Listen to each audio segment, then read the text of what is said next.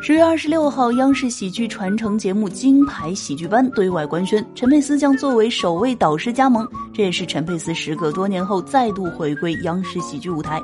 那对此呢，大部分网友啊感触良多，连陈佩斯的儿子陈大愚呢也公开力挺。哎，阔别稍久，老爸要重返电视，开启喜剧的新篇章了。我先来一句儿情回，那不知道大家如何啊？反正小乔妞，我是非常的期待。